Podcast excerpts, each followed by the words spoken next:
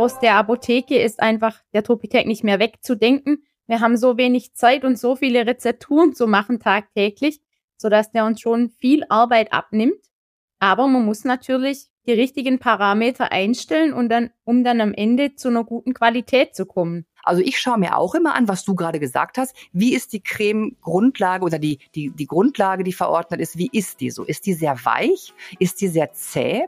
Weil wenn etwas sehr zäh ist, wie eine Zinkpaste oder wie ein Vaseline, dann brauche ich eigentlich von der Überlegung her schon mal mehr Kraft, mehr Power, um sie geschmeidig zu kriegen und um da auch einen Wirkstoff einzuarbeiten. Herzlich willkommen zu unserem Podcast Mörserkittel Beipackzettel mit vielen spannenden Themen rund um die Apotheke. Für unsere erste Podcast-Reihe möchte ich Ihnen unsere beiden Protagonistinnen einmal vorstellen. Auf der einen Seite Sarah Siegler, PTA in einer öffentlichen Apotheke, Autorin und Mitglied im Beirat Das PTA-Magazin und die erste PTA des Jahres. Auf der anderen Seite unsere Claudia Schwan, seit Beginn an mit Herz und Seele für die Topitec-Mischsysteme zuständig und Fach-PTA Dermopharmazie.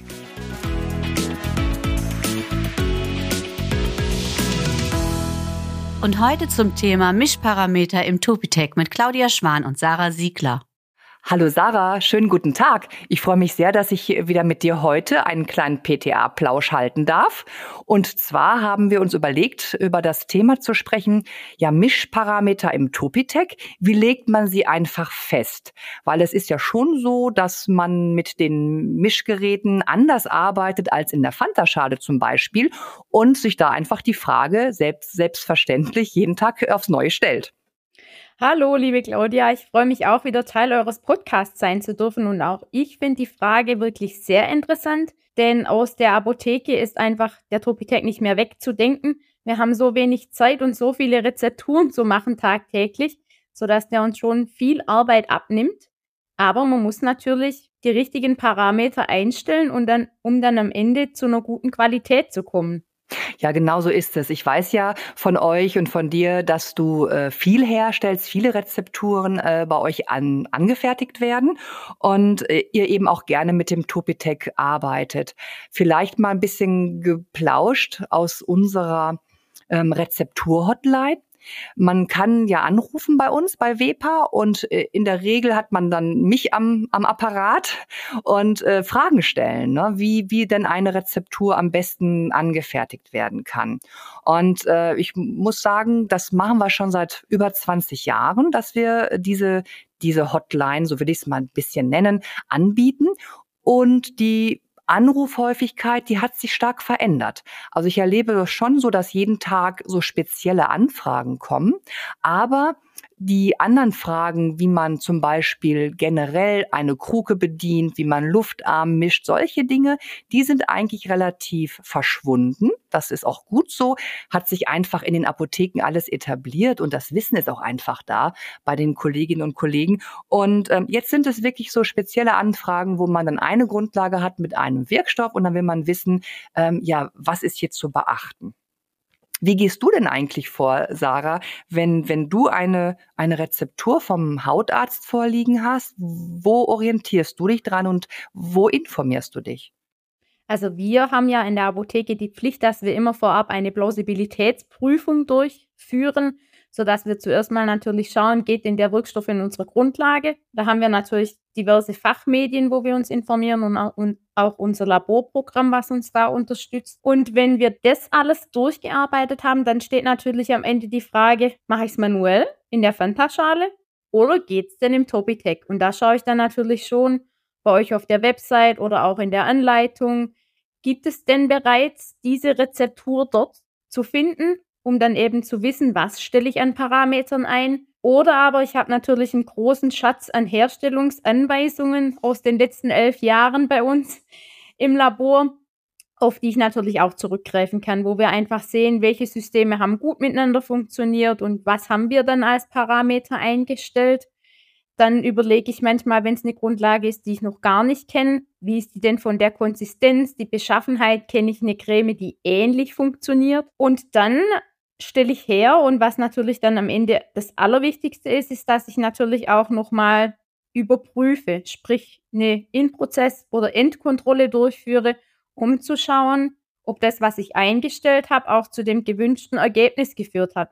ob die Qualität am Ende wirklich so ist, wie ich das gerne hätte, ob eine Homogenität da ist, keine Agglomerate mehr ersichtlich sind. Das finde ich am allerwichtigsten, dass man einfach die Überprüfung am Ende, egal ob ich in der Fantaschale oder im vollautomatischen Rührsystem arbeite, nochmal durchführt.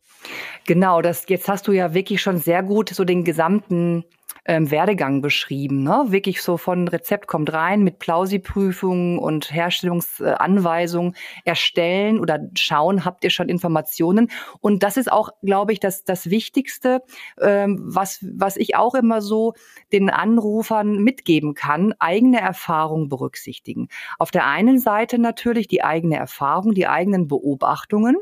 Ähm, auf der anderen Seite, und da geht's jetzt auch mal drum, gibt es natürlich ein paar Basic Grundlagen oder Wissen, äh, was man berücksichtigen kann, wenn es um die Frage geht, ja, was stelle ich denn jetzt nun mal bei meinem Topitec Automatik zum Beispiel oder bei meinem Topitec Touch oder bei meinem Expert? Wir haben ja eigentlich drei automatische oder halbautomatische Rührsysteme. Was stelle ich denn da jetzt bitte schön ein, wenn ich da jetzt eine 100 Gramm Creme herstellen soll? Und ähm, genauso ist es ja auch, wie du sagst, es gibt zahlreiche Informationen. Ich möchte an der Stelle einmal kurz erwähnen, dass es ja zu allen drei Topitex verschiedene Rezepturhandbücher gibt. Die findet man auf äh, www.topitech.de abgelegt. Das sind jeweils weit über 100 Seiten, aber keine Angst, das sind jetzt nicht 100 Seiten irgendwie wild Rezepte, sondern auch Basics, also wie man Sandwich-Einwaage richtig macht oder wie überhaupt äh, die Geräte arbeiten, also welche Drehzahlen möglich sind, welche Zeiten für je nach Kuchengröße zu berücksichtigen sind. Ja, und dann sind wir eigentlich schon mittendrin. Ich möchte einfach mal wenn es äh, okay ist, ein, ein Beispiel nennen. So ein typischer Anruf äh, bei mir wäre eigentlich, ähm, ja, der Arzt hat jetzt hier Präkotan Sensitivcreme aufgeschrieben, die hat jetzt die Apotheke noch nie verarbeitet und eingearbeitet werden soll beispielsweise mal ein ähm, externes Steroid, zum Beispiel äh, Triamcinolon Acetonit, soll eingearbeitet werden. Jetzt weiß man nicht, hm, was stelle ich jetzt ein?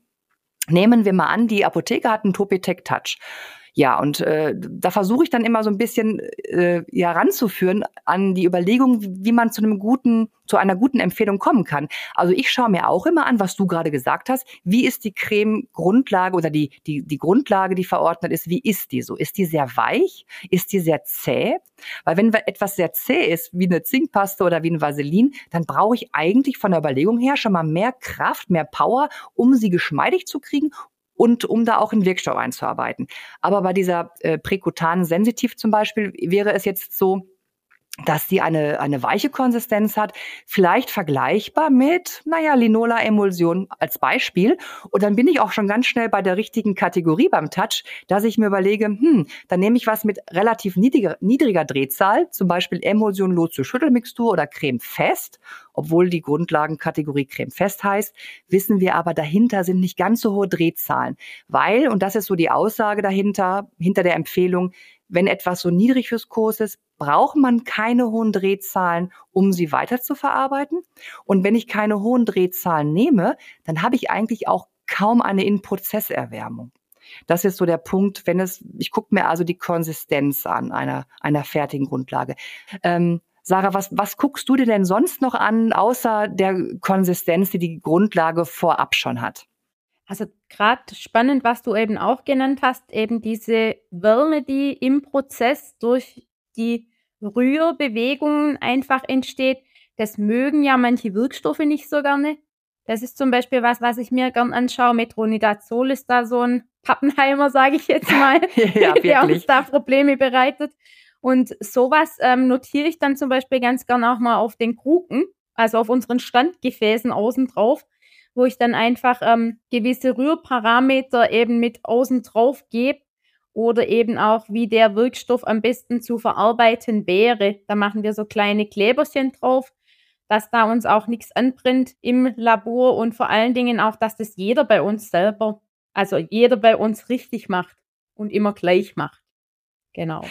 Das finde ich, das finde ich wirklich äh, eine tolle Idee. Habe ich mir auch noch nie so überlegt, dass man ja immer schnell die Information griffbereit haben will. Ne? Also wie, wie du schon sagst, es, es ist ja nahezu ideal. Ich greife beispielsweise das Gefäß mit Metronidazol und da habe ich schon so ein paar Basic-Infos drauf. Ne? Achtung, Grundlage kühlen, keine hohen Drehzahlen. Das ist nämlich genau auch der nächste Punkt. Wenn, wenn wir uns die Grundlage angeschaut haben und dann uns die Wirkstoffeigenschaften anschauen, Metronidazol hast du genannt. Da nochmal kurz zusammengefasst, da leuchten sofort die Alarmglocken. Ähm, da läuten, da läuten die Alarmglocken. Sie leuchten nicht, aber sie läuten, Entschuldigung, da läuten ja sofort die Alarmglocken, dass man da äh, vielleicht unter 1000 UPM bleibt, auf jeden Fall, dass man die Grundlage vorab kühlt, damit es am Ende des Mischvorgangs nicht zu einer zu starken Erwärmung kommt. Wir haben noch andere Expertenwirkstoffe. Da fällt mir noch ein ähm, Erythromycin zum Beispiel. Da ist es wieder anders. Erythromycin hat es meiner Meinung nach gerne, wenn man da mal ein bisschen mit Grip dran geht und mal ruhig äh, anreibt oder auch vielleicht zweimal mischt. Das sind ja auch so Erfahrungen, die man sammelt, dass man vielleicht nicht immer alles so einfach easy going im normalen Sandwich-Verfahren einarbeiten kann. Und ähm, andere Wirkstoffeigenschaften, Tesit, grenzflächenaktive Wirkstoffe, auch mal hier genannt. Sobald ich etwas habe, was was grenzflächenaktiv ist, Chlorhexidin, Salze zum Beispiel auch oder halt das äh, ja, Tesit genannt, da weiß ich auch, wenn ich jetzt noch hier mit hohen Drehzahlen drankomme, mit den Mischsystemen, dann habe ich aus meiner Creme auf jeden Fall am Ende eine Lotion gemacht. Ja, da wird ja. das Schlamassel schneller sichtlich. Ja, absolut. Und, und dann, und dann sind wir schon wieder auch beim Thema, was du hattest. Äh, wie kann ich denn überhaupt beurteilen, was ich da gemacht habe am Ende? Sprich in Prozesskontrollen. Wie geht ihr denn da so vor? Also gerade ganz spannend jetzt zum Thema In-Prozesskontrolle ist bei uns, wir legen die auch fest. Im Rahmen von der Herstellungsanweisung steht ganz genau fest, welche Kontrollen gemacht werden müssen. Und die werden dann natürlich auch dokumentiert. Im Regelfall in den halbfesten Varianten streichen wir ganz gerne auf einer Glasplatte aus, um einfach sicher zu gehen, wie ist die Homogenität, wie ist die Beschaffenheit. Das sehe ich auch, wenn ich die Glasplatte mal schräg stelle, ob sich die Konsistenz verändert hat, wenn das Ganze anfängt runterzulaufen. Oder eben auch, wenn wirklich noch Agglomerate da werden, sieht man die sofort. Das finde ich ist ja. wirklich die beste Variante und das gilt für die manuelle Herstellung in der Fantaschale gleichermaßen wie für das Topitec-System, wo man aber einfach sagen muss, durch das, dass man im geschlossenen System arbeitet, ist es umso wichtiger, eben die ganze Geschichte nochmal aufzumachen, reinzuschauen, ob die Qualität dem entspricht, was man erwartet. Ja, genau, das, das sehe ich genauso. Das ist ja immer wichtig, egal wie man herstellt, dass man sich das Produkt am Ende anschaut. Ähm, ich gehe auch so vor, dass ich die Kruke im Grunde nach dem Mischen noch einmal öffne. Und da gibt es ja auch die Empfehlung, dass man so im Bereich des Hubbodens und der Mischscheibe, dass man sich da eine kleine Menge Probe entnimmt. Ich gehe auch so vor, weil ich das unglaublich schnell und effektiv finde, dass ich es ausstreiche zwischen zwei Objektträgern oder auf so einer Glasplatte. Ähm, da kann man schon mal ganz gut was sehen im Auflicht oder Durchlicht. Ähm, was ich jetzt nochmal neu entdeckt habe für mich, da, das fand ich eigentlich eine äh, ne witzige Idee und das ist auch richtig gut. Ich weiß nicht, ob du das schon kennst. Ich habe mit so einer, mit einem Stereomikroskop, früher hat man auch mal Prismen, eine Stereoprismenlupe gesagt, aber es ist eigentlich ein Stereomikroskop.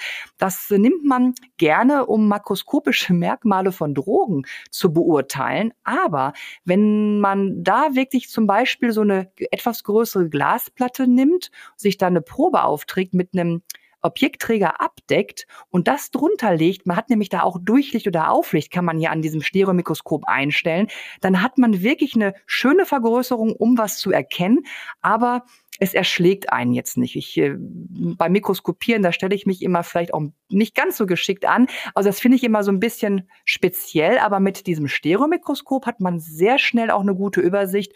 Und das mache ich eigentlich hier regelmäßig, wenn ich was ausarbeite für Topitec, dass ich mit, dem, mit diesem Teil arbeite. Kennst du das auch? Hast du das mal gemacht?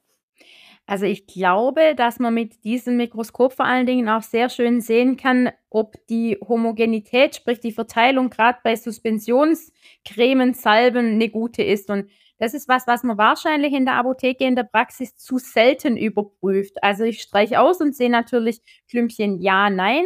Zur Verteilung kann ich so aber natürlich nichts sagen. Das wird unter Mikroskop sicherlich besser zu betrachten sein. Man braucht ein bisschen Platz, weil ich vermute, dass wenn das Mikroskop nicht immer aufgebaut dasteht, dass man es dann weniger verwendet, wenn ich es immer erst noch ähm, aufbauen muss. Aber wenn man den Platz hat, natürlich eine ganz tolle Sache, das so zu überprüfen. Ja, tatsächlich. Das ist äh, wirklich eine, eine, eine schöne, einfache Sache, finde ich auch.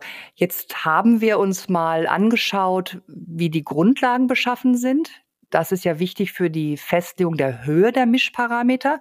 Dann haben wir auch schon angesprochen, dass es immer wichtig ist, sich bestimmte Wirkstoffeigenschaften anzuschauen. Und in der Regel, vielleicht dazu noch einen Satz, finde ich, sind die meisten Wirkstoffe sehr gutmütig. Also wenn man davon ausgeht, dass man mikrofeine äh, Wirkstoffe hat, ob es jetzt ein mikrofeines Clotrimazol ist, ob es ein Mometasonfuroat ist, ob es ähm, ein Hydrocortison ist, mikrofein, in einer Basiscreme DRC, in einer Anion ironischen hydrophilen Creme, egal wie sie heißen.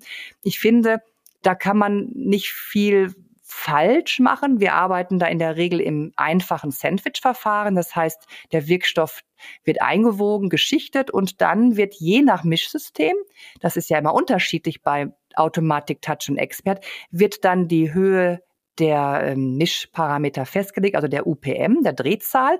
Und ein weiterer Faktor ist die Mischzeit. Da möchte ich nochmal drauf eingehen kurz, weil ähm, das macht man sich manchmal vielleicht auch gar nicht so ganz bewusst, so im täglichen Apothekenalltag und im täglichen Stress.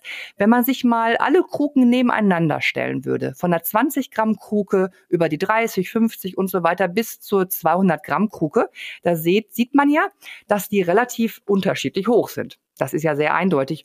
Und da sind wir schon bei einer wichtigen Erkenntnis. Eine hohe Kruke muss in der Regel länger verarbeitet werden als eine flache Kruke.